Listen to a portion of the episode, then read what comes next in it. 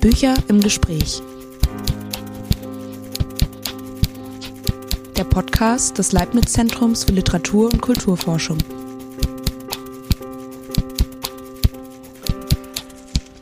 Herzlich willkommen zu einer neuen Folge des ZFL-Podcasts Bücher im Gespräch.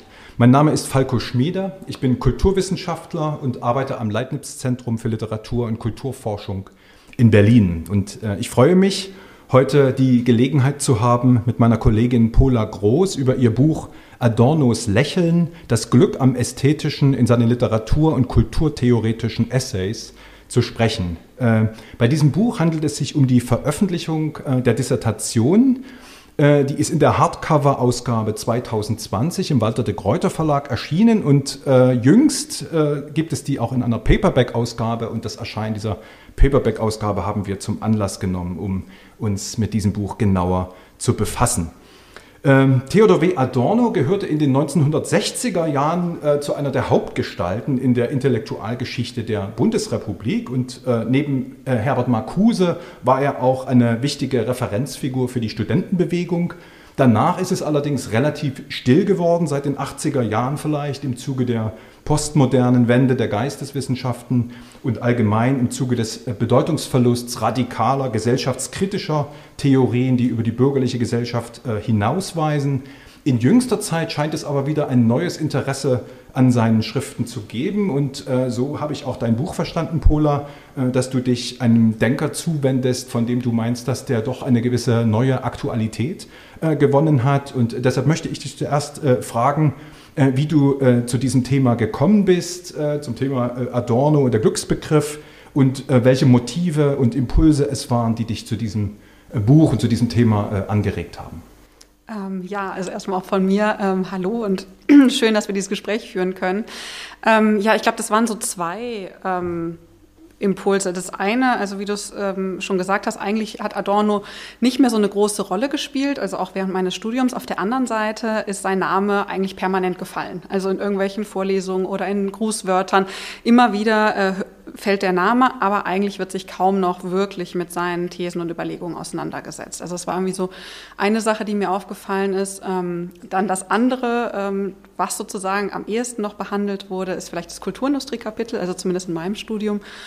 Und da fand ich es irgendwie doch erstaunlich, dass immer wieder betont wurde, äh, was für ein kulturpessimistischer Philosoph das ist und dass er Unterhaltung komplett ablehnen würde. Und das hat mich irgendwie gewundert, weil ja gerade auch in dem Kulturindustrie-Kapitel ähm, eben relativ viele Ausführungen auch zum Amüsement, zum befreiten Lachen sind, die sich äh, nicht unbedingt kulturpessimistisch allein lesen. Und ähm, das war, glaube ich, so der Ausgangspunkt ähm, wo ich dachte, da würde ich gerne irgendwie nachgehen und habe mir dann ja vielleicht so ein bisschen verwandte Themen angeschaut, also beispielsweise Adornos Überlegungen zur Heiterkeit der Kunst, ähm, die vielleicht sozusagen in so Diskussionen um äh, negative Dialektik nicht sofort aufkommen. Und ja, dann daraus ist so ein bisschen dann die Idee der Dissertation ähm, entstanden und ähm, äh, in gewisser Weise eben auch der äh, sozusagen der Punkt, dass es Adorno letztlich doch immer ums Glück geht.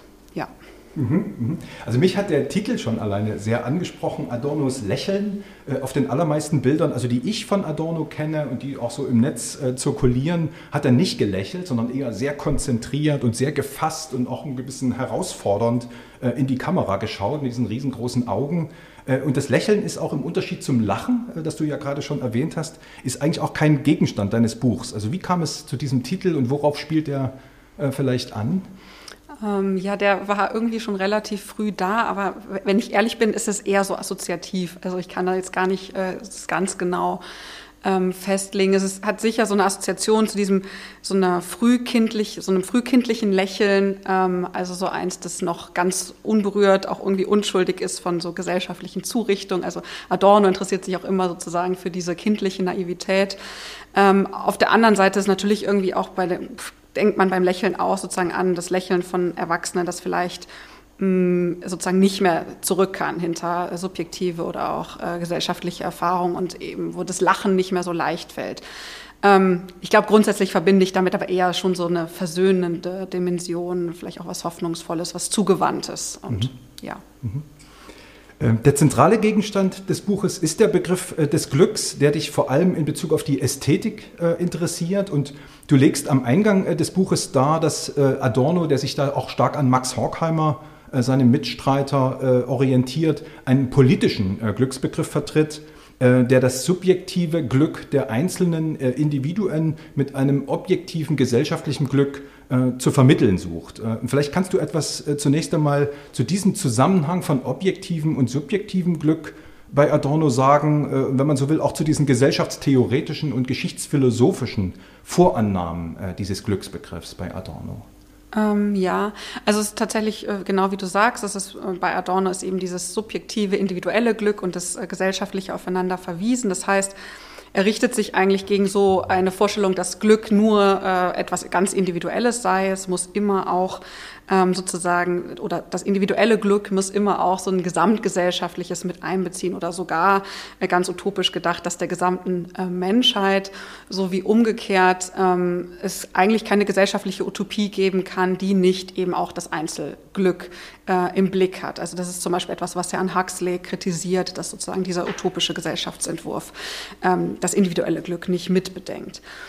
Äh, dann ist es aber so, dass Adorno eben zu seiner Zeit und angesichts der Katastrophen des 20. Jahrhunderts, insbesondere der Shoah, ähm, eigentlich an so eine Realisierung dieses umfassenden Glücks ähm, ja, nicht mehr glaubt oder sie äh, sozusagen nicht mehr das Gefühl hat, dass das, dass das in, der, in der Jetztzeit möglich ist. Ähm,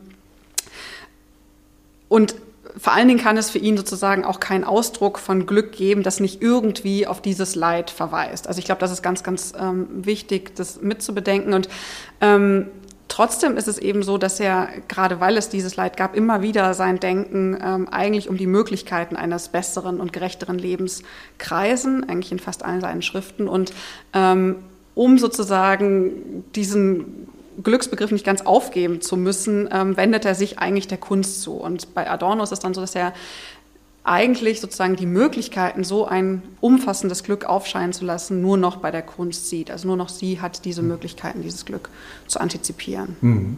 Und äh, ja, wenn du von Kunst sprichst, dann geht es ja bei Adorno in ganz zentraler Weise zunächst einmal um die radikalen, autonomen äh, Kunstwerke. Das ist ein beständiges Thema bei ihm, die Autonomie der Kunst.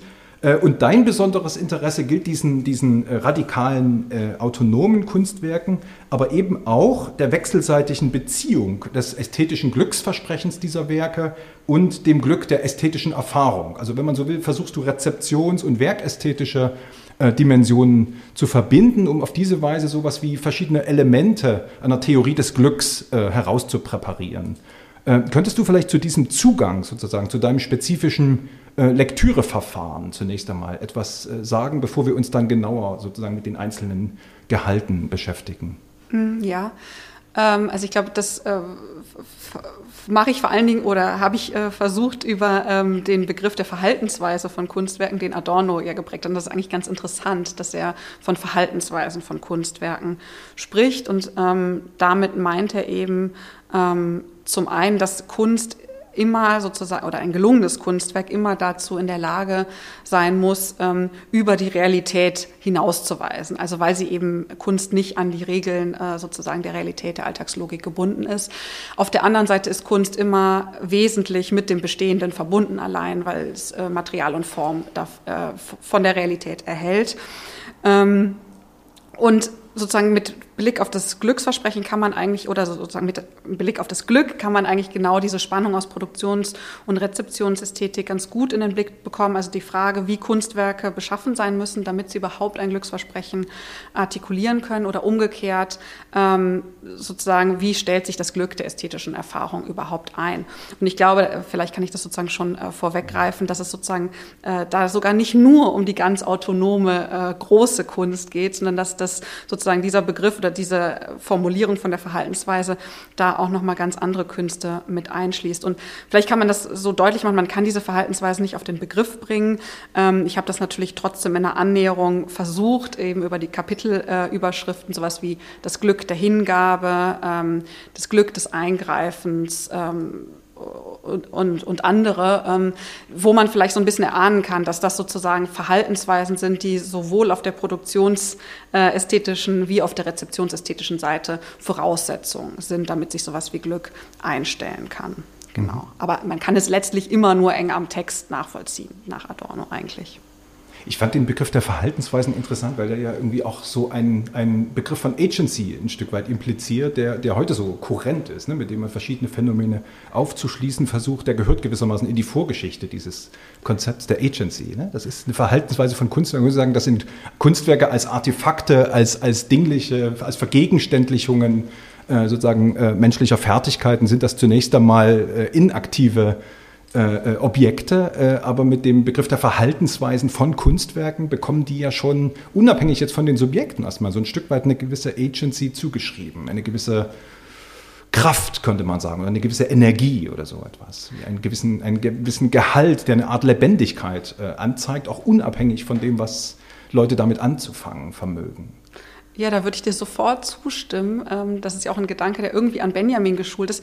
Ich frage mich, ob der Begriff der Agency, wie passend der da ist. Und ich finde es natürlich auch ganz interessant, weil ich da jetzt an dein äh, Buch denke oder sozusagen an den Sammelband äh, Freud und Adorno, den du mit äh, Christine Kirchhoff herausgebracht hast, wo ihr ja eigentlich sozusagen diese etwas neueren Begriffe dann nochmal einer, Kriti also einer Kritik unterzieht, ob die nicht manchmal vielleicht sogar eher etwas verwischen, was ähm, bei Adorno oder bei auch anderen Texten der kritischen Theorie vielleicht sogar schon etwas ähm, deutlicher hervorgebracht wurde. Ich, ich bin mir da nicht sicher, ob der Begriff der Agency ähm, da, da, da, so ganz passend ist, aber auf jeden Fall sozusagen haben, also hast, hast du total recht mit dem, was du beschreibst, dass das ähm, ähm dass die so eine, dass die eine bestimmte Kraft haben ähm, und eben mh, ja ja vielleicht belasse ich es dabei. Mhm. Mhm.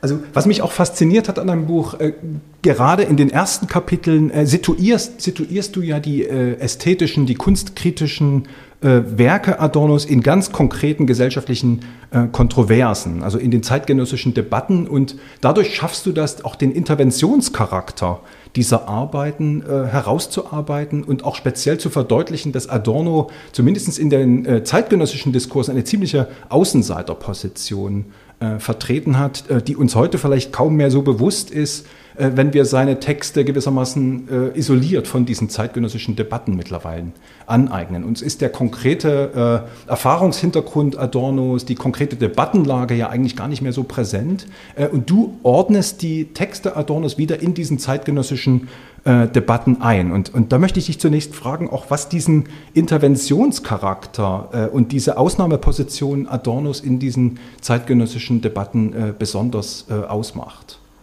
Ähm, ja, es ist wahrscheinlich wirklich heute einfach überhaupt nicht mehr bekannt, dass so im äh, unmittelbaren Nachkriegsdiskurs ganz andere, vor allen Dingen konservative Intellektuelle und Schriftsteller eben tonangebend waren, die wir heute teilweise auch Gott sei Dank äh, nicht mehr kennen. Also wie Hans-Egon Holthusen oder Frank Thies. Andere sind bekannt, äh, wie äh, Heidegger oder auch Emil Steiger. Und ähm, wir kennen eigentlich, genau wie du sagst, fast nur noch diese apodiktischen Sätze Adornos, also wie beispielsweise das sogenannte Lyrikverbot nach Auschwitz ähm, und be be beschäftigen uns dann damit oder eben mit Reaktionen darauf. Und ähm, zum Beispiel aber gerade an diesem Lyrikdiktum kann man eigentlich ganz gut zeigen, dass Adorno mit diesem Satz zu Gedichten nach Auschwitz selber in einen Diskurs eingegriffen hat. Also in, und zwar in einen Nachkriegsdiskurs, der ähm, dabei war, die mit, also mit eigentlich die, die mit Auschwitz bezeichneten Verbrechen äh, dem Vergessen preiszugeben. Ähm, und was vielleicht da auch gar nicht mehr bekannt ist, dass Adorno einer der ersten war, der überhaupt Auschwitz beim Namen genannt hat, der kurz nach dem Krieg von Vernichtungslagern gesprochen hat mhm. ähm, und damit sowas wie Auschwitz oder vor allen Dingen eben die damit bezeichneten Verbrechen äh, überhaupt in die Literaturgeschichte eingeschrieben hat. Das ist vielleicht sozusagen ähm, auch etwas, was sozusagen neu war im Nachkriegsdiskurs, weil der war eigentlich sozusagen bestimmend war eigentlich das, der Versuch ähm, von all dem abzusehen. Konzentrationsvernichtungslager wurden gar nicht benannt. Es ging eigentlich sehr stark darum, höchstens äh, Schuld abzuweisen oder einen Neuanfang zu proklamieren. Also ähm, vielleicht kann man da als Beispiel noch nennen, dass schon zwei Jahre nach dem Krieg der Publizist Erich Kubi ähm, konstatierte, hier und heute ist Schuld genug. Und auf genau solche Aussprüche, und das war eben die Mehrheit, äh, reagiert Adorno. Mhm. Was mich da besonders interessiert hat im, Zusammenhang äh, der Auseinandersetzung mit der zeitgenössischen Kulturkritik, äh, ist die Auseinandersetzung mit dieser, mit dieser mythischen äh, Denkform, wie du sie nennst und, und wie das wohl auch bei Adorno äh, auftauchst. Äh, du sprichst da verallgemeinert von der mythologischen Kulturkritik. Äh, und mich hat dieser Abschnitt besonders interessiert, weil mein Interesse an Adorno ist immer überwiegend ein soziologisches gewesen. Also mich hat Adorno als Gesellschaftskritiker äh, in der Nachfolge auch von Marx interessiert. Und da spielt der Mythosbegriff eigentlich immer eine Rolle äh, in Bezug auf diese objektive Seite der Gesellschaft, also als ein Begriff, der die Naturverfallenheit, die Schicksalhaftigkeit, die Selbstläufigkeit, auch den Zwangscharakter der gesellschaftlichen Verhältnisse bezeichnet und diese moderne Gesellschaft gewissermaßen als eine Art zweite Natur begreift, äh, die durch das Wirken blinder, undurchschauter Gesetze charakterisiert ist. Und äh, du verortest jetzt aber in dieser Auseinandersetzung mit der Kulturkritik diese äh, mythische Denkform sozusagen äh, im Herzen des Nachkriegsdiskurses. Und da wollte ich nochmal nachhaken, äh, was genau damit gemeint ist, mit dieser mythologischen Denkform. Das scheint mir eben besonders im Blick auf Auschwitz äh, interessant zu sein, dass im unmittelbaren Nachkriegskontext solche mythologischen Denkformen gewissermaßen das,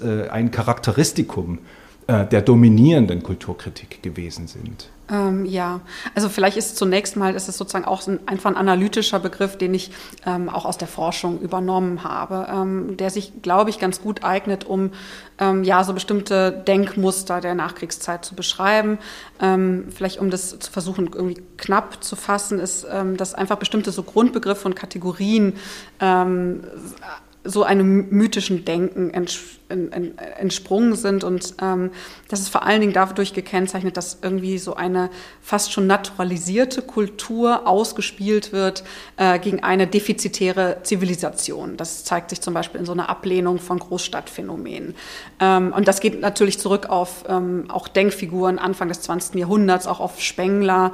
Ähm, in, dieses, äh, in dieses mythische Denken geht, kommt ganz stark mit rein ähm, dass die AutorInnen davon ausgehen, dass sozusagen so dämonische Kräfte die geschichtlichen Verläufe lenken, dass sozusagen eine transzendentale Notwendigkeit äh, dahinter erkennbar wäre, dass Geschichte äh, in, in, eigentlich in, in, Zyklen einfach äh, wiederkehrt. Also da merkt man auch nochmal sozusagen die Bezüge ähm, zu Spengler. Und natürlich ist so ein mythisches Weltbild gibt eine ganz gute Orientierungshilfe und Stabilität eben in so einer äh, Zeit, die irgendwie als Kontingent und, ähm, und, und fremd irgendwie wahrgenommen wurde. Und ich glaube, dass sich diese ähm, Denkfigur, also, also eigentlich eignet, um sozusagen einiges zu erklären äh, aus sozusagen diesen Argumentationsmustern der Nachkriegszeit, weil viele, also weil man könnte ja meinen, das ist natürlich ein Denken, das dem Nationalsozialismus sehr, sehr nahe steht, also diese Schicksalsgläubigkeit, Schicksalsmächte. Ähm, interessanterweise bedienten sich aber gerade Intellektuelle dieser Denkmuster, die gar, sich selbst nicht unbedingt als Nazis bezeichnet haben in der Nachkriegszeit. Ähm, für sie war es aber sozusagen etwas, die waren von dem Nationalsozialismus aber auch nicht großartig tangiert. Also weil sozusagen in diesem Geschichtsdenken mit, äh, wo immer wieder etwas wiederkehrt oder eben mit äh, irgendwelche dämonischen Mächte das Böse hervorbringen, ähm, ist halt der Nationalsozialismus einfach einer dieser Schrecklichkeiten. Und damit hat man selbst aber gar nicht so viel zu tun. Also sozusagen diese Weltbilder entlasten total von individueller und auch kollektiver Verantwortung. Und das zeigt sich eben ganz klar in so einem äh, auch Schulddiskurs der Nachkriegszeit, also wo eben individuelle und kollektive Schuld abgelehnt wurde oder immer wieder hervorgestellt wurde, dass die Massen einfach nur verführt wurden. Ähm, ja, und das ist sozusagen wahrscheinlich so das, äh, so das ist einfach sehr vorherrschend und ähm, darauf hat Adorno ganz stark reagiert, auf diese Form des mythischen Denkens. Aber vielleicht kann ich da, du hast ja auch gesagt, äh, dich hat das interessiert, die Frage ähm, direkt an dich zurückgeben, weil auch in dem äh, gerade eben schon erwähnten Buch mit äh, Christine Kirchhoff äh, behandelt ihr ja auch den Begriff des Mythos aus der Perspektive der, der Dialektik der Moderne. Ähm, vielleicht kannst du oder magst du einfach noch mal kurz sagen, in welchem Zusammenhang ihr das betrachtet habt und für euch verweisen diese Problemzusammenhänge ja bis in die Gegenwart. Äh, genau, das wäre auch der, der zentrale Unterschied zu dieser mhm. mythischen Denkform, wie du sie gerade charakterisiert hast, als ein, als ein Merkmal dieser Kulturkritik, mit der sich Adorno ja kritisch auseinandersetzt. Aber er gibt den Mythosbegriff nicht preis, äh, er fasst den aber ganz anders, äh, nämlich also sozusagen als eine dezidiert äh, auch historische Erscheinung als, als gewissermaßen eine, eine Konfiguration von, von Blindheit, Schicksalhaftigkeit, die sich gerade in der Moderne und durch die Formen der Moderne hindurch reproduziert. Das hat uns mhm. interessiert. Also das ist nicht eine, eine ursprüngliche, gewissermaßen äh, mit dem menschlichen, äh, mit der menschlichen Verfasstheit gegebene Schicksalhaftigkeit, die unabwendbar ist und in dem Sinne, wie du sie jetzt eben charakterisiert hast, als, als natürlich gegeben und unüberwindbar, sondern eine, die äh, historisch durch die verschiedenen Formen von, von Gesellschaft äh, hindurch reproduziert wird und das Augenmerk von Adorno äh, in der Nachfolge dann auch tatsächlich von Marx besteht eben darin, diese historische spezifische Form, die, der, die das mythische Denken in der Moderne annimmt, herauszuarbeiten. Und das ist ja dann doch eine sehr stark sozusagen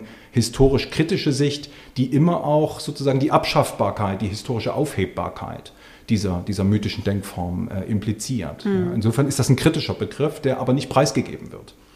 Ja. Ja, äh, ja, aber damit leuchtet es natürlich dann nochmal auch ein, wieso er sozusagen auf so eine Form von mythischem Denken, wie ich es jetzt an diesen Nachkriegsautoren versucht habe darzustellen, halt auch, warum er meinte, da eingreifen zu müssen oder intervenieren. Also weil das sozusagen etwas ist, wogegen man angehen muss, um eventuell ähm, das eben aufzuzeigen, dass es auch anders möglich ist. Genau, ja. genau. Das sind völlig, völlig verschiedene gegensätzliche äh, Bestimmungen sozusagen äh, des Mythos. Mhm. Äh, und und äh, für Adorno ist das natürlich ein ganz wichtiger Punkt, weil die moderne Gesellschaft sich ja eigentlich immer von sozusagen diesen barbarischen, vormodernen Gesellschaften, ab, äh, Gesellschaften absetzt im Zeichen der Verwissenschaftlichung, der Rationalisierung. Äh, und was Adorno eben interessiert hat, ist eben die Dialektik dieser sozusagen verwissenschaftlichten Gesellschaft, die in den Formen der verwissenschaftlichten Kultur selber neue Formen von Blindheit, von Selbstläufigkeit, von Schicksalsmächten auch etabliert hat, mhm. die ja dann auch äh, zu dieser Katastrophe von Auschwitz geführt haben. Ja, wie ist das möglich, ne? in einer hochmodernen, auf der Anwendung von Wissenschaften basierten Gesellschaft äh, sozusagen fabrikmäßig Menschen zu töten? Das ist ja eine, eine, eine äh, historisch ein absolutes Skandalon, das auch nicht zufällig dann auch im, im Zentrum von, von Adornos äh, philosophischer Theorie, aber eben auch seiner ästhetischen Theorie steht. Und das, das stellst du ja auch deutlich heraus, dass Auschwitz für ihn eine zentrale Zäsur markiert äh, und die eben auch Konsequenzen für die Konzeption äh, des Glücks am Ästhetischen hat, also für, für deinen Gegenstand. Und da interessiert mich, äh, dass äh, äh, du auf diesen Bruch so, so in mehrerer Hinsicht blickst.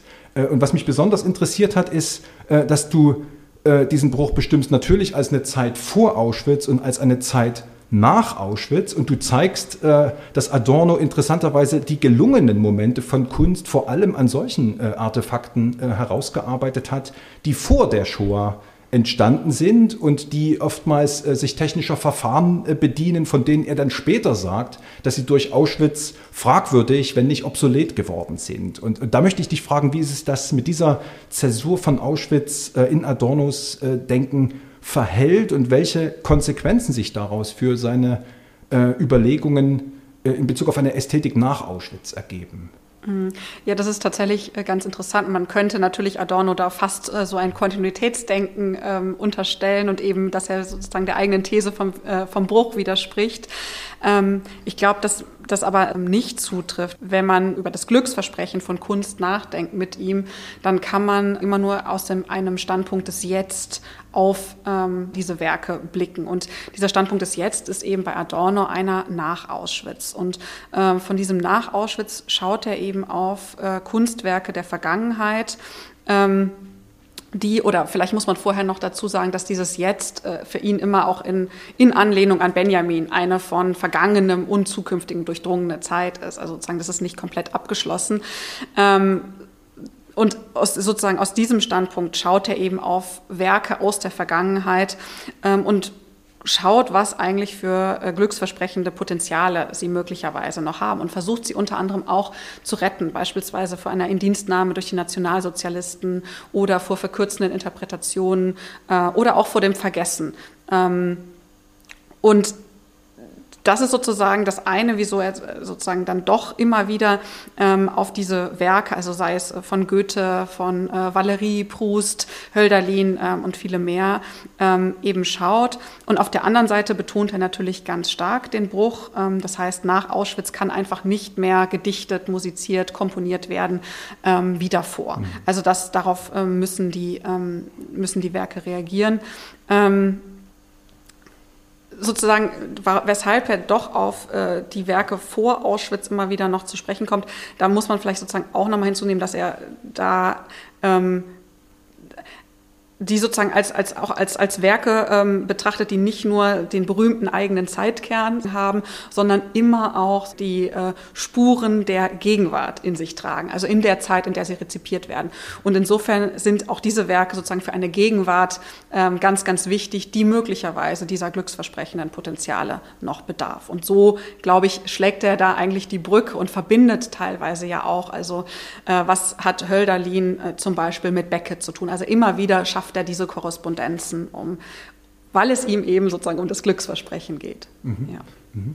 Aber er insistiert ja dann doch sozusagen auf dem Bruch insofern, als er sagt, dass bestimmte Verfahren der Kunst die vor Auschwitz möglich äh, gewesen sind, dass die nach Auschwitz einfach nicht mehr, nicht mehr äh, äh, funktionieren, dass sie eigentlich obsolet geworden sind. Da hat er eigentlich einen ganzen Katalog von Verfahren, von denen er sagt, dass die nach Auschwitz eigentlich nicht mehr verwendbar sind. Und er bringt ja dann auch, auch äh, sehr interessante Beispiele. Also nehmen wir mal äh, das Buch von Hajek, von dem mhm. braven Soldaten Schweig, wo er sagt, das funktioniert nach Auschwitz nicht mehr. Oder, oder Chaplins Great Dictator, äh, wo auch, er auch sagt, diese Art sozusagen von, von Ironisierung äh, äh, Hitlers, dass das nach Auschwitz eigentlich äh, äh, kein Verfahren mehr sein kann. Und auch Chaplin übrigens ist ja dann mhm. auch abgerückt ne, von später von diesem Film und sagt, dass das tatsächlich zu einem bestimmten historischen Zeitpunkt äh, noch eine legitime Auseinandersetzung war mit dem Nationalsozialismus, aber im Wissen um die Folgen von, von Auschwitz dann eben nicht mehr. Ne? Das ist dann mhm. plötzlich als krasse Verharmlosung und als völlig unangemessene äh, Technik äh, äh, erscheint. Äh, und vielleicht kannst du solche, solche Verfahren äh, einmal bezeichnen, wo Adorno sagt, dass die eigentlich nach Auschwitz eigentlich nicht mehr zum, zum, zu den Verfahren sozusagen avancierter Kunst gehören. Mhm. Also ich glaube, das Wesentliche hast du jetzt schon auch genannt, also dass einfach jegliche Form der humoristischen Darstellung des Nationalsozialismus äh, lehnt er ab, eben auch äh, genau aus den Gründen, wie du gerade meintest, weil es eben ähm, das wirklich geschehene Leid ähm, bagatellisiert, weil es irgendwie Hitler oder andere große äh, Nationalsozialisten ähm, als Clowns darstellt, die sie nie waren. Also das ist, kommt für ihn gar nicht mehr in Frage. Ich glaube, sonst muss man es sehr genau ähm, dann doch immer an den einzelnen Werken ähm, sich anschauen. Ich glaube, was man sagen kann, ist, dass natürlich angesichts von Auschwitz und äh, der anderen Katastrophen auch des 20. Jahrhunderts ähm, für Adorno so eine umfassende Krise des Sinns besteht.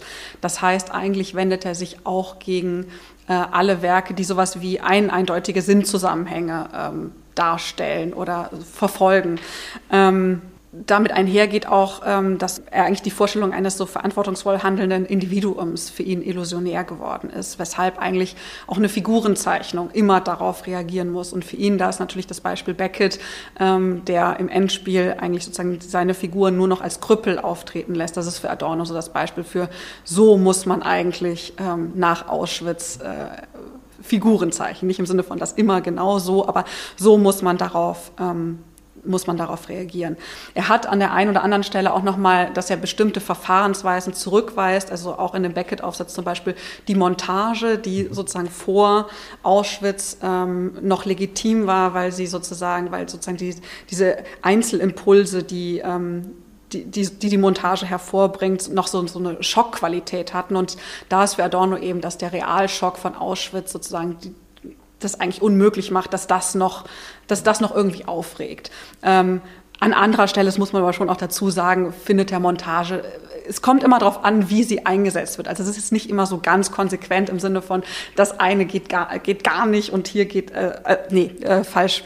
Ähm, es ist nicht immer ganz konsequent. Ähm, gedacht, aber ich glaube, es wird so deutlich, ähm, wo da sozusagen sein, sein, seine Punkte liegen. Mhm. Ja.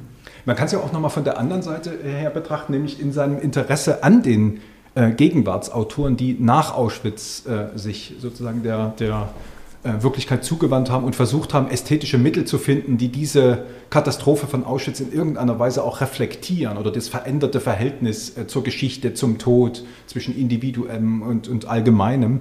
Äh, und da fällt auf, dass es eigentlich nur drei Gegenwartsautoren sind, die da für ihn in Bezug auf eine radikale äh, ästhetische äh, Konstruktionen von Bedeutung war. Nämlich Beckett, du hast ihn genannt, dann Hans G. Helms und Paul Celan. Das sind eigentlich so die drei Autoren, äh, mit denen er sich äh, beschäftigt hat und wo er sagen würde, dass das eine Art von gelungener Kunst nach Auschwitz ist. Und vielleicht könnte man noch mal im Blick auf diese Autoren versuchen äh, äh, zu überlegen, welche, welche Verfahren haben die neu entwickelt? Was macht die so besonders? Äh, dass sie gewissermaßen als Repräsentanten einer, einer äh, äh, autonomen Kunst nach Auschwitz in diesem emphatischen Sinne gelten können. Mhm. Also es sind vor allen Dingen so Verfahren wie äh, Sinnzerfall, Dekonstruktion, äh, Bruch, Assoziation, die uns vielleicht heute auch gar nicht mehr so neu vorkommen. Äh, aber Anfang der 60er waren sie das schon eher oder vor allen Dingen für Adorno eben gerade mit Blick auf die ähm, auf die Literatur dieser drei Autoren. Ähm, und ich habe versucht, in dem Buch, die sozusagen unter den Begriffen der Antinomie und Hermetik so ein bisschen ähm, zu fassen, diese Verfahrensweisen.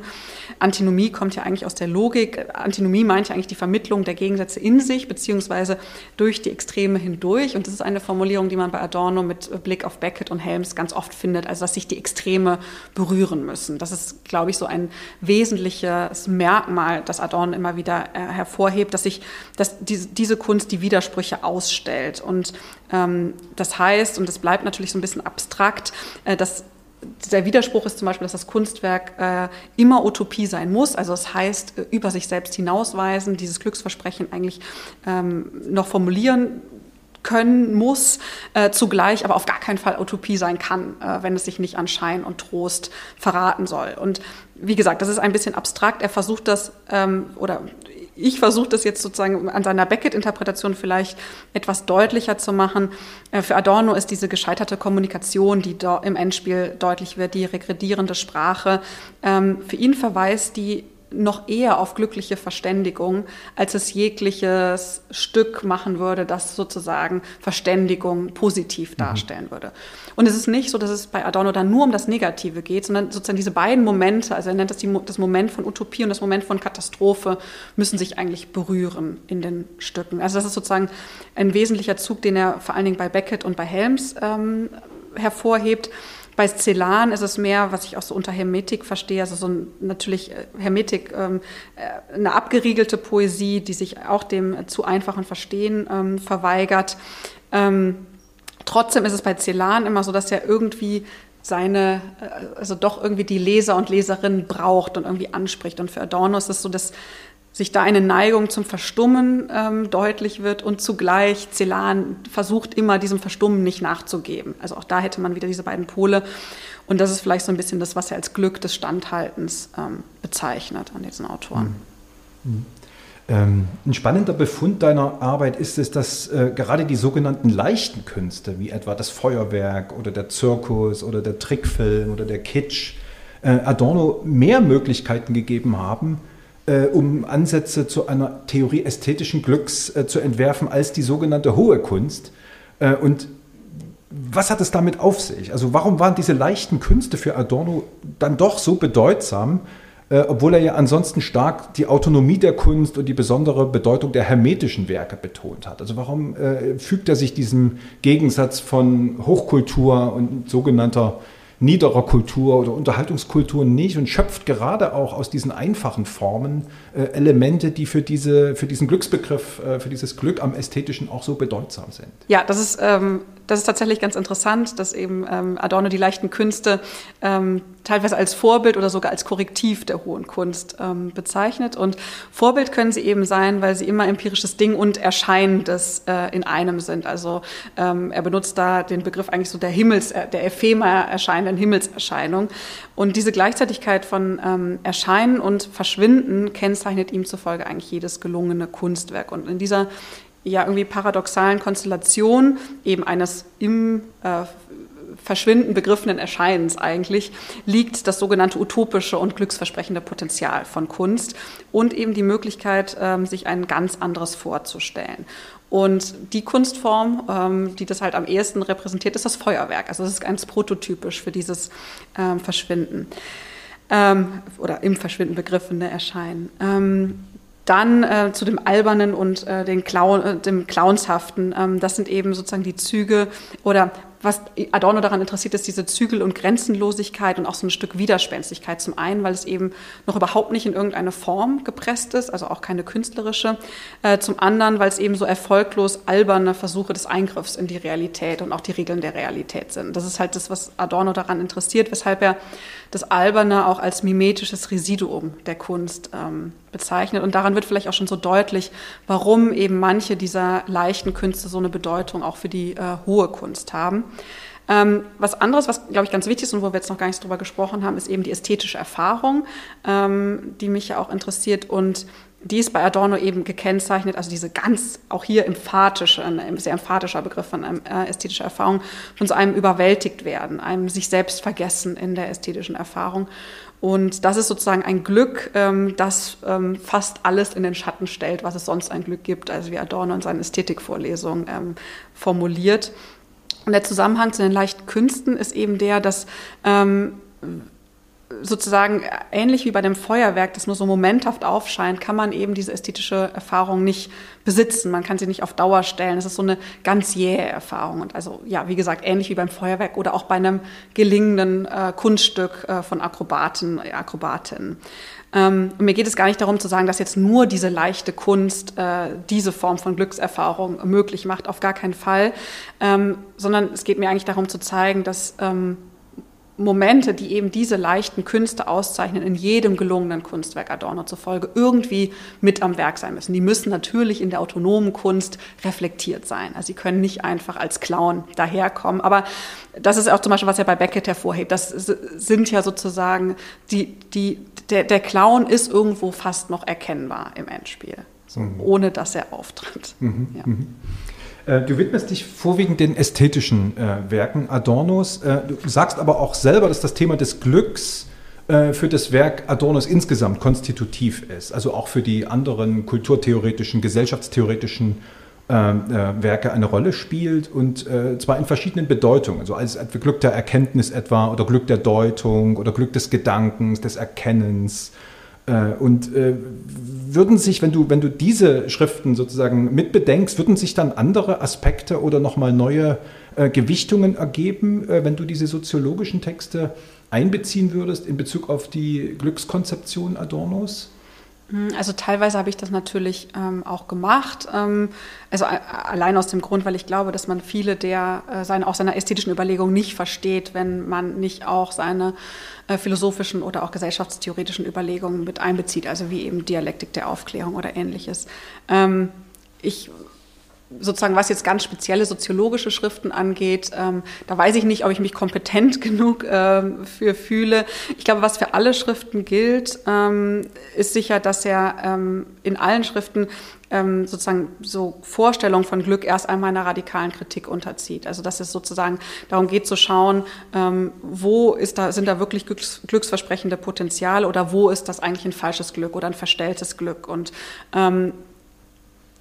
dann, ähm, was glaube ich auch für fast alle Schriften gilt, ist, dass er sich immer irgendwie versucht, diesem Nicht-Identischen zuzuwenden, weil da eben vielleicht auch noch so Spuren des Glücks sind. Also das Nicht-Identische, alles, was sich so der Begriffs- und Tauschlogik entzieht, das nicht, das Unsubsumierbare, was manchmal auch hinten runterfällt, das interessiert ihn ja immer und eigentlich auch in jeglichen Schriften. Ähm, Trotzdem glaube ich, also du hast ähm, natürlich da einige Stellen genannt, ähm, dass man aber in seinen anderen Texten mh, hm, also teilweise kommt das Glück da doch sehr sporadisch vor oder häufig auch ähm, ex negativo, also wo wir sehr viel, einfach sehr viel ähm, lesen davon, was, wie es nicht möglich ist. Und das passt ja auch zu seiner Theorie. Also sozusagen, dass es eigentlich auch äh, in der gegenwärtigen Gesellschaft, also Adornos gegenwärtige Gesellschaft, ähm, verstellt ist und das hat ja seinen Grund, dass er sich sozusagen der Kunst zuwendet, dass man natürlich dort nochmal etwas andere Formulierungen findet. Und das war natürlich auch der Grund, mich darauf zu konzentrieren,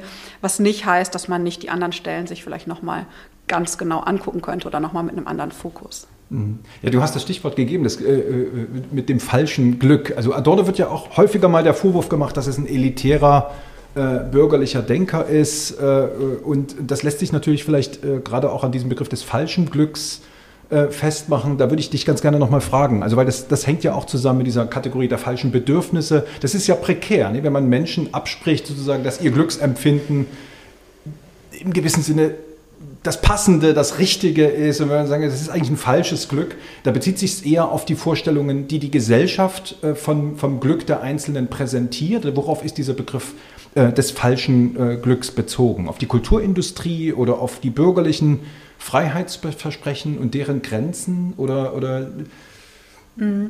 Also wahrscheinlich sozusagen ähm, trifft das meiste, was du jetzt genannt hast, schon zu. Also es ist sozusagen erstmal ganz grob gesagt immer eines, das Versöhnung nur vorgibt, ohne dass sie sozusagen real möglich ist. Ähm, und für Adorno entfaltet sich echtes Glück halt immer am aufgehobenen Leid. Also eins, dass das sozusagen nicht mitbedenkt. Ähm, funktioniert nicht. Und ja, eine der ganz großen Glücksverweigerinnen für Adorno ist natürlich die Kulturindustrie. Also ähm, die sozusagen ihre Ideologie äh, oder ja, in ihrer Ideologie alles darauf abstellt, das Bestehende als gut und nicht veränderungsbedürftig ähm, hinzustellen. Ähm, und da die wesentlichen Verfahrensweisen eben mit Standardisierung, Schematisierung und Wiederholung ähm, versucht sozusagen dem gerecht zu werden, also in Adornos Kritik. Und was ist das Problem? Ähm, also für Adorno kassiert die Kulturindustrie eben diesen Traum einer anderen Welt und die in der autonomen Kunst wie in der leichten Kunst eben noch aufscheint. Und ähm, das Zitat kennen wahrscheinlich die meisten, bietet als Paradies den, denselben Alltag wieder an. Mhm. Also so, ja. Ähm, und was für ihn auch ein Problem ist, und ich glaube, da verkennt man manchmal, dass er eben gar nicht das Glücksbedürfnis abspricht, was du jetzt eben sagst, oder ähm, dass er irgendwie meint, entscheiden zu können, was für wen Glück ist. Ähm, er findet eigentlich gerade schlimm, dass die Kulturindustrie auch ähm, die leichte Kunst einhegt. Also sozusagen diesen glücklichen Unsinn, wie er das nennt, also das, so was Entspannung für die vielen ist. Ähm, also das erkennt er nämlich sehr wohl, dass natürlich die hohe Kunst die vielen ausschließt. Also das ist, kommt immer wieder auch an ähm, bestimmten Stellen. Mm, und dass das eigentlich das Problem ist an der Kulturindustrie, weil sie das einhegt äh, in einfach so ein kulturindustrielles ähm, Dahinplätschern. Und ähm, eigentlich ist sozusagen die Kulturindustrie für ihn, beraubt sie äh, beide Künste ihres Glücksversprechens. Also die ernste Kunst, weil sie eben den Ernst kassiert und damit auch das, äh, das, das, das Leiden ausdrücken zu können und eben die leichte Kunst, weil sie den glücklichen Unsinn kappt ähm, und auch die Fähigkeit eben vom Leid absehen zu können. Mhm. Ich würde ganz gerne nochmal über diese äh, geschichtsphilosophischen Dimensionen ein bisschen genauer sprechen, die diese ganze Konstruktion ästhetischen Glücks auch tragen. Und wenn man so will, auch versuchen, den ästhetischen oder den theoriegeschichtlichen Ort auch Adornos äh, zu bestimmen. Das ist ja auffällig, dass der sogenannte westliche äh, Marxismus, wie Perry Anderson den mal genannt hat, dass der sich von Fragestellungen einer politischen Theorie im engeren Sinne abgewandt und ästhetischen Fragestellungen sehr stark zugewandt hat. Das lässt sich dann etwa auch an Lukács äh, und anderen beobachten. Äh, und ganz sicher ist das auch eine, eine Reaktion äh, auf, eine, auf eine historische Krise, auf, auf äh, Rückschläge in der äh, sozusagen äh, politischen Emanzipation, eine Art historische Ausweichbewegung vielleicht und vielleicht auch ein Ausdruck einer Resignation äh, vor der Geschichte. Und in deinem Buch klingt das ein Stück weit an, wenn du, wenn du sagst, dass Adorno anstelle des Begriffs der klassenlosen Gesellschaft den Begriff des Glücks äh, ins Spiel bringt, der politisch weniger vereinnahmt äh, scheint und vielleicht äh, an dem sich diese Utopie einer Gesellschaft äh, festmachen kann, in der Ausbeutung von Menschen durch Menschen, überflüssige Herrschaft und gesellschaftliches Elend abgeschafft sind. Äh, damit ist aber dann die Frage aufgeworfen nach der praktischen oder wenn man so will, der politischen äh, Relevanz der ästhetischen Überlegungen Adornos. Äh, und in Bezug auf, den, auf das ästhetische Glück könnte man sagen, die Frage nach dem Zusammenhang dieses ästhetischen Glücks zum praktischen Glück. Äh, und da ist ja Adorno auch immer wieder der Vorwurf gemacht worden, äh, ein elitäres Kunstverständnis zu pflegen, in dem sich das Bildungsprivileg oder das Klassenprivileg ausdrückt. Äh, wie siehst du das? Also diese sozusagen diese politischen Implikationen dieses ästhetischen Glücksbegriffs, inwiefern ist denen vielleicht auch selber so ein Stück weit eine Vergeblichkeit oder eine Bildungsschranke oder eine, eine Klassenposition eingeschrieben, weil es ja klar ist, dass viele der Werke, die Adorno bespricht, für die breite Masse der Gesellschaft äh, unerreichbar sind. Mhm. Ja, das, das stimmt natürlich und äh, vor allen Dingen stimmt auch, dass er äh, selber sehr zurückhaltend ist gegenüber so einer politischen oder direkten politischen Relevanz von Kunst und auch von seinen eigenen Überlegungen. Und das ähm, zeigt sich ja beispielsweise auch eine Auseinandersetzung mit Benjamin, also der ja viel optimistischer war, was zum Beispiel die demokratischen Tendenzen des Films angeht. Also das, das war ja für Adorno ähm, nix. Ähm, ich glaube, also tatsächlich, was ich eben schon meinte, dass so eine gewisse politische Relevanz in, von Adornos ästhetischen Überlegungen man sozusagen schon erkennen kann, vielleicht manchmal wie so ein bisschen über Bande gespielt. Ähm, also eben, was ich eben meinte, dass er ähm, das schon anerkennt, ähm, dass eben ähm, an der autonomen Kunst nicht alle partizipieren können, dass die leichte Kunst immer das schlechte Gewissen der Ernsten ist. Also das ähm, konstatiert er ja so und ähm, warnt eigentlich auch vor so einem elitistischen Denken, das nur die hohe Kunst hervorhebt. Natürlich, du hast aber auch recht, ist für ihn letztlich äh, sozusagen eine wirkliche Entlastung und eine wirkliche Ausflucht aus der Realität nur möglich, wenn man Muße hat. Und das setzt natürlich Zeit und Bildung voraus. Also das, das stimmt schon. Hm, ich würde vielleicht aber trotzdem noch mal auf das kommen, ähm, was er Kunstwerken zutraut. Das ist vielleicht äh, wirklich natürlich sehr ähm, utopisch gedacht, aber die sind ja bei ihm nicht selbstgenügsam, sondern sie weisen eben über sich hinaus und ähm, sozusagen sie haben kritisches Potenzial, sie haben, können sozusagen das ganz andere aufscheinen lassen und könnten dadurch eben auch den Wunsch nach diesem ganz anderen und auch nach der Veränderung äh, der Realität ähm, erwecken. Und ich glaube, das ist so ein bisschen vielleicht die vermittelte politische Relevanz. Aber natürlich, es ist, äh, er ist kein, sozusagen, er greift ähm, nicht da konkret an, aber vielleicht muss man auch da nochmal was hinzuziehen, was wir eingangs diskutiert haben, eben so Eingriffe in einen bestimmten Diskurs mit seinen Überlegungen oder auch teilweise mit seinen, mit seinen Vorträgen. Es ist vielleicht nicht immer so ganz offensichtlich. Hm. Ja, vielleicht ist es auch interessant, an diesen Widersprüchen äh, weiterzuarbeiten. Nicht? Also das ist ja tatsächlich so, dass Adorno diese Kunstwerke tatsächlich auch als eine Art Anweisung auf politische Praxis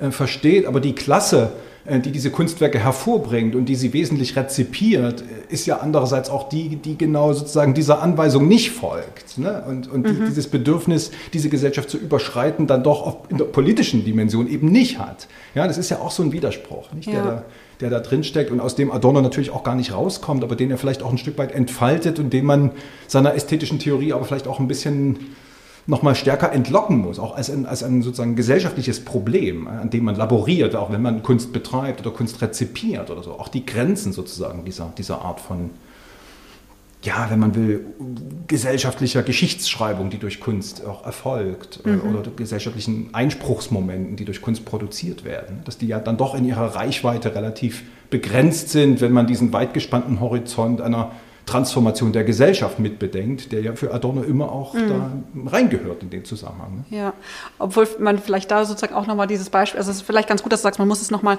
äh, befragen und auch äh, vielleicht nochmal auch noch befragen, wie macht Adorno das denn? Ähm, weil er zum Beispiel, also das äh, ist wahrscheinlich auch einigen bekannt, da auf dem Höhepunkt der Vietnam-Proteste ähm, seinen großen Vortrag über Iphigenie, also über ein klassizistisches Drama gehalten hat, was ihm natürlich einen riesen Vorwurf eingebracht hat. Wie kann man das denn während des Vietnamkriegs machen?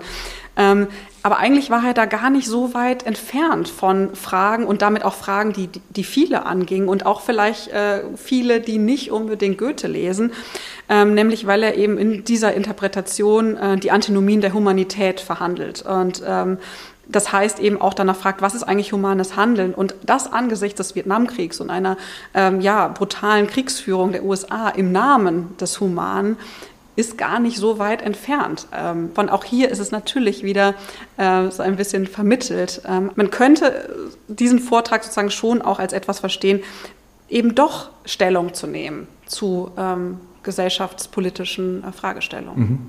Mhm. Mhm.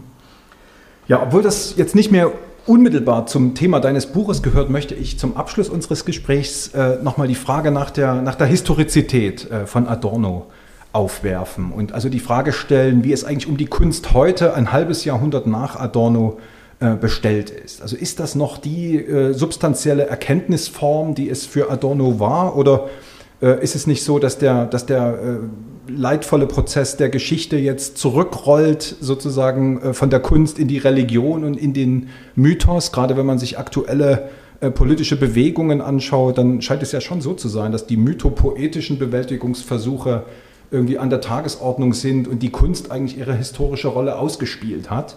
Äh, immerhin taucht auch bei Adorno selber schon diese Figur des zunehmenden Fragwürdigwerdens der Kunst auf, äh, sodass sich eigentlich die Frage gerade heute aufdrängt, ob die kritischen Gehalte der Kunst äh, nicht irgendwie ihren Realgrund immer mehr verloren haben und Kunst äh, immer noch sozusagen etwas für, für äh, für einzelne Mitglieder der Gesellschaft ist, aber diese substanzielle Rolle, die sie für Adorno durchaus noch gespielt hat als Instrument der Selbstkritik und irgendwie auch der Selbstaufklärung und der Artikulation von, von Leiterfahrungen, äh, dass sie diese Rolle vielleicht 50 Jahre nach dem Tod von Adorno vielleicht gar nicht mehr hat. Also traust du ihr da noch was zu oder, oder würdest du sagen, was hat sich da auch in diesen 50 Jahren jetzt getan in Bezug auf die auf den Glücksanspruch der, und Einspruchs äh, sozusagen Charakter von Kunst. Hm. Also ja, du hast wahrscheinlich recht, also dass das eine Gefahr ist oder auch eine Tendenz, die man beobachten kann, vielleicht auch mit so einer ähm, allumfassenden Ästhetisierung oder auch Stilisierung. Also da fragt man sich ja auch, wie kann Kunst eigentlich noch widerständig sein, wenn einem eigentlich Ästhetik überall begegnet und irgendwie kann man sich auch kaum des Eindrucks verwehren, dass alles irgendwie schon da war trotzdem bin ich da vielleicht irgendwie ähm, Optimistin, vielleicht auch sozusagen mit diesem äh, Begriff des Glücksversprechens nach Adorno. Und ich sehe da im Moment, also sozusagen, das ist jetzt natürlich ein bisschen äh, auch in die Zukunft gedacht und äh, rumgesponnen, aber so ein paar Ansätze in der Gegenwartsdramatik, ähm, die nämlich auf so eine allumfassende Ästhetisierung ähm, tatsächlich mit selber mit so einer hochgradig durchkomponierten Artificialität reagiert, also sozusagen eigentlich noch mal weiter treibt ähm, und sich damit zum einen gegen so ein zu einfaches Verstehen richtet, zum anderen aber auch gegen eine Indienstnahme ihrer Sprache, ähm, zum Beispiel auch von ähm, öffentlichen Diskursen oder auch sich mit sozusagen dieser sehr kunstvollen Sprache auch gegen sozusagen vorherrschende Dis Diskurse und Rhetoriken wendet. Und viele dieser Stücke sind sehr politisch, ähm, also manche auch in so einer ähm, moralischen Haltung. Das ist natürlich etwas, was Adorno zurückgewiesen hätte.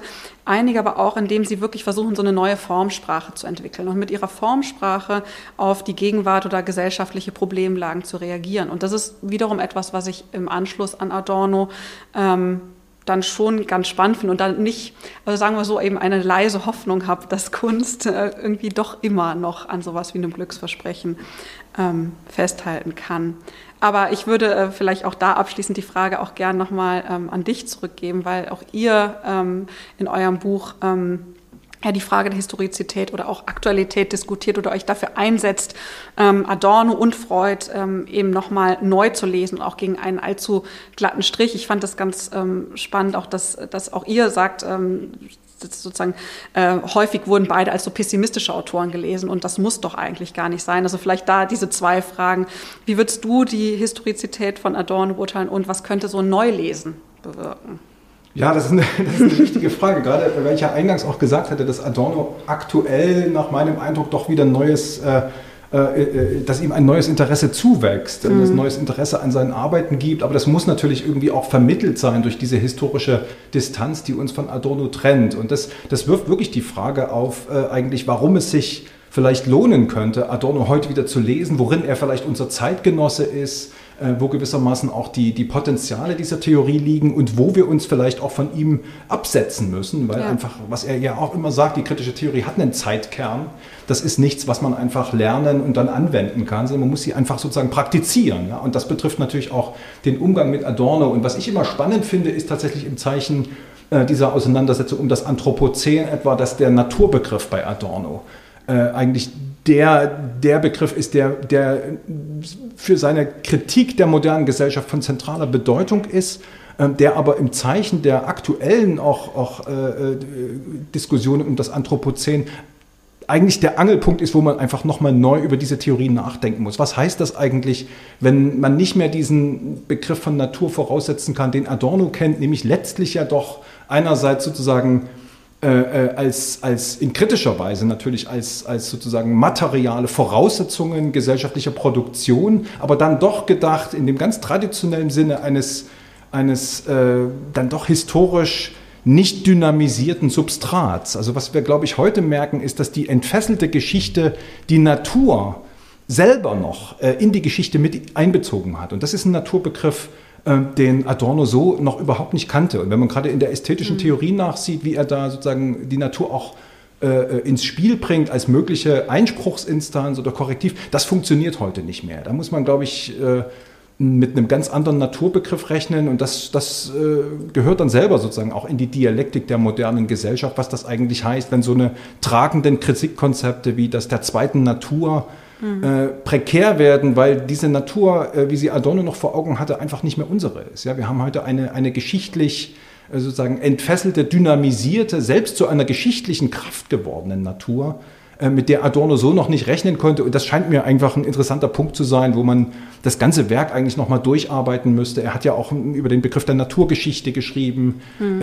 Und was heißt das eigentlich vor dem Hintergrund sozusagen unserer heutigen Erfahrungen mit einer tatsächlich politisierten äh, selber in eine Art revolutionäre Dynamik geratenen Natur. Also das, das scheint mir ganz interessant zu sein, weil der Naturbegriff für Adorno natürlich wichtig ist und er natürlich auch die Historizität der Natur denkt, aber nicht in dieser Weise, wie wir sie heute denken würden. Und das scheint mir eigentlich eine Art Zugang zu sein, wo man eigentlich dieses ganze Werk Adornos noch einmal sozusagen gegen den Strich neu aneignen könnte. Mhm. Ja, das leuchtet mir ein. Und auf der anderen Seite, der, also, also das leuchtet mir so ein, auch sozusagen diese Form des, des Neulesens und auch des kritischen Hinterfragens. Ähm, auf der anderen Seite, du hast es ja auch gesagt, mit so einer komischen Aktualität von äh, Adorno, glaube ich, muss man auch immer aufpassen, dass man nicht zu schnell versucht, irgendwelche heutigen Phänomene sofort mit Adorno zu erklären oder zu parallelisieren, sondern eher eigentlich, wie du es sagst, man müsste sich sozusagen diese Texte anschauen und daraufhin befragen, was können sie in dem Jetzt wirklich noch sagen und wo bestehen aber auch die Unterschiede, auch damit man es sich heute nicht so einfach macht und einfach sagt, ähm, sozusagen genau so ist es. Und ich glaube, da würde man einiges, auch was heute passiert, verkennen. Mhm. Ja, das ist doch ein schönes, äh, schönes Schlusswort sozusagen, äh, die kritische Theorie neu anzueignen, aber auch wirklich im Geiste der kritischen Theorie, was natürlich auch eine Kritik äh, der kritischen Theorie einschließt, aber auch sozusagen den Anspruch der kritischen Theorie, diese Gesellschaft kritisch zu, zu bestimmen, irgendwie aufnimmt und ihm sozusagen zeitgerecht gemäß sozusagen ist und, und an, angemessen ist. Ja, das ist ein schönes Schlusswort. Ich danke dir sehr herzlich für das Gespräch und ja. Damit ist unser Podcast auch leider schon ja. beendet. Ich danke dir auch.